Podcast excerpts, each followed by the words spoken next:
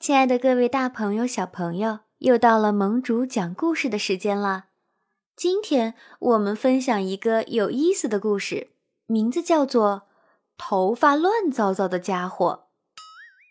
有这么一个家伙，他的头发永远都是乱糟糟的。不过，乱糟糟怎么了？他一点儿也不在乎。你能相信吗？他从来不洗头，也从来不梳头。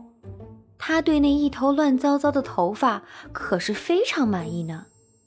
不过，倒确实也有一点麻烦，那就是头发经常遮住眼睛，导致他什么都看不见了。每天都在找我的鞋子呢，我的书包呢，我的衣服呢，我的筷子呢。哎呀，他们都跑哪儿去了？每一天，他都走路去上班，会在兜里揣上一点钱。午餐吃的是面包和蜂蜜。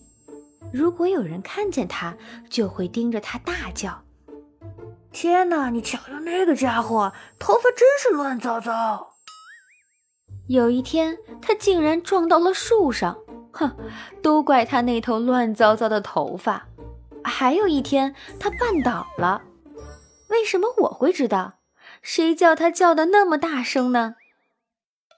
每天一点半的时候，他会开始吃午餐，然后在大太阳底下很快就睡着了。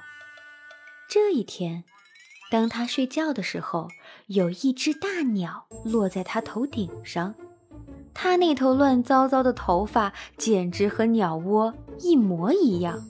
于是，大鸟就在他的头顶上下了一枚蛋。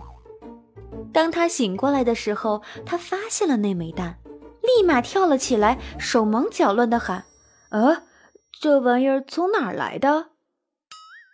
他差一点儿就把蛋给打碎了。虽然乱糟糟先生平时看起来乱糟糟的，可是……他其实还是一个很有责任心的人呢。乱糟糟先生想着，我必须保证他的安全，我要站得笔直笔直的，不然蛋就要掉下来了。就这样，他顶着那一头乱糟糟的头发回家了。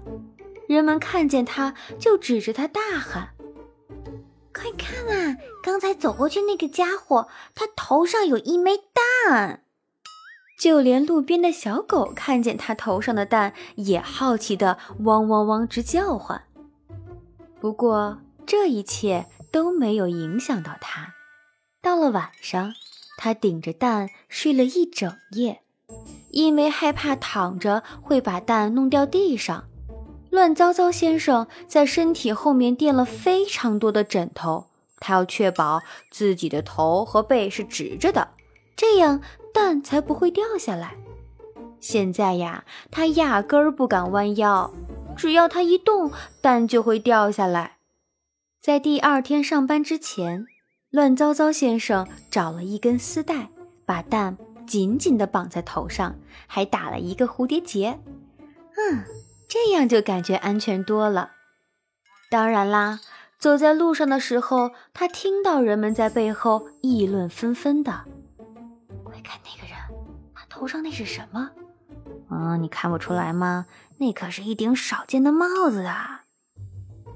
就这样，每天他仍然在一点半的时候吃午餐，然后在大太阳下面睡觉。可是不一样的是，他的头上多了一枚蛋。